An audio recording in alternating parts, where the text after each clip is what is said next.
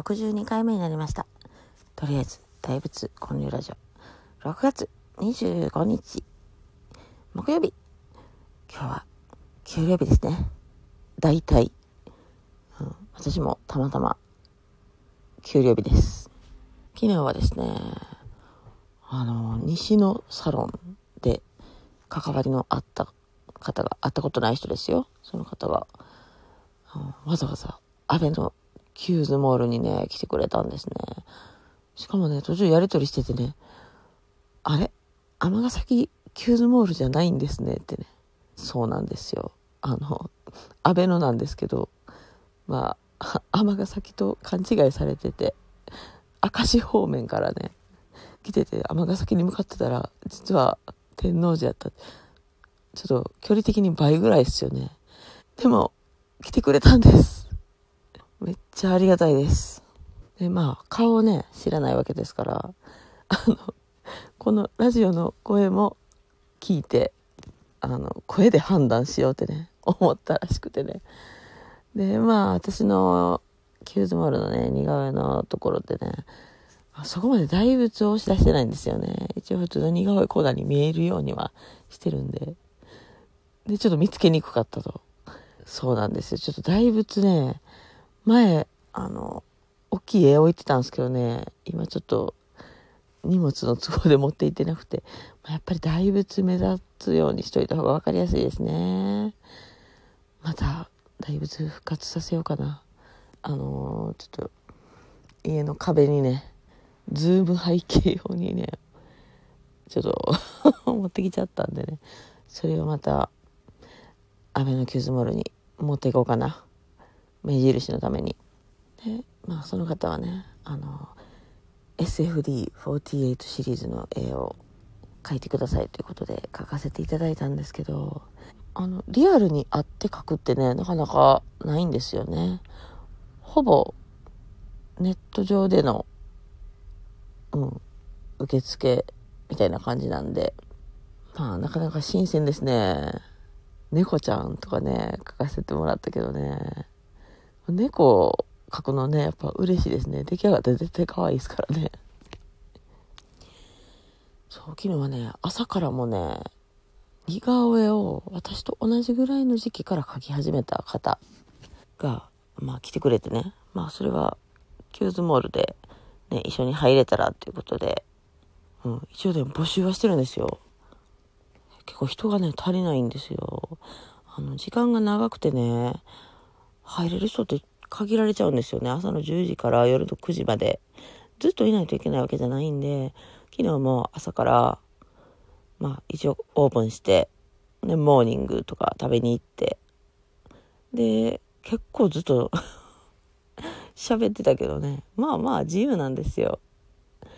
うん。ちょっといいストリートみたいな感じですからね。ストリートやったらね、もうほんま自分次第っていう感じですよね。もうキューズモールの中の路上って感じですよ。ただオープンとクローズだけちゃんと折ったらいいっていう感じですね。あの、売り上げとかもね、まあ、あの、うん、まあゼロやったらね、あの、自分に入るのもゼロですよ。ただ払う分はないんで、それがありがたいんですよね。売り上げがあった時だけ何割かを渡すっていう感じですね。なので、キューズモールで似顔絵を描いてみたいっていう方はあの私宛にご連絡いただけたらつなぎますので、はい、私が OK でも、まあ、私の上の人がね、まあ、一応似顔絵をずっと見てきてる人ですからこう、うん、これはもっと線太い方がいいなとかねそういうアドバイスをくれますね。で売り場のアドバイスとかもねこれ値段分かりにくいぞとかね、うん、これもっと目立つようにしろとかねそういうのはよく言ってくれる方ですね。めっちゃありがたいんですよ。そう、今日もアベのキューズモールに行きます。7月でね、2年になるんですけどね、まるまるね。いやー、なんとかね、やってこれてるんですよね。不思議。まあちょっとね、心配なことがあってね。えー、去年の3月からずっと来てくれてた方が、9割来てくれるんですね。その方がね、急にこの3回ぐらいね、お顔を見てなくて、ちょっと心配になってるんですよね。うん。まあ、ちょっとね、変わった方なんでね。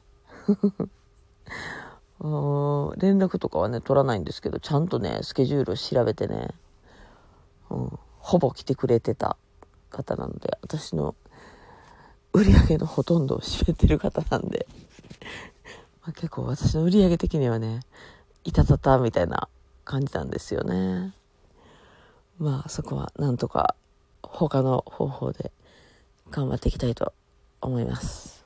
まあ私がね、こう大仏のね、キャラクターをね、描いてることについてね、いや、私もそんなん作りたいとかね、結構軽くね、言われてしまうことが 結構あるんですけどね。まあ私はね、キャラクター、まあ、大仏はそんなにあれですけど、もともとキャラクターについてはめっちゃ考えとって研究をしてたわけですよ。キティぐらいのね、作れたらいいなとか思っててね。キャラクターがもともとめっちゃ好きなんですね。もうピチョンくんとかめっちゃ好きやしね。うん、まあ、私の中ではキティが最高な感じかな。ディズニーはね、ちょっと違うんですよね。私のタイプではないんですよね。あの、なんか、あれが好きなんですよ。あの、黒目が好きなんですよ。真っ黒に塗りつぶしてる目が好きでね、キラキラ目が甘すぎちゃうんですよ。どちらかというと目、ない方が好きなんやろな。大仏もね、目備え、目玉ない感じですよね。それが、そうそう、それが好きなんですよ。なんか、ミッキーもね、多分昔のはね、そう、黒目がちやね。あ、昔のミッキー好きですけどね、なんか今のミッキーはね、なんか、ちゃうなぁ。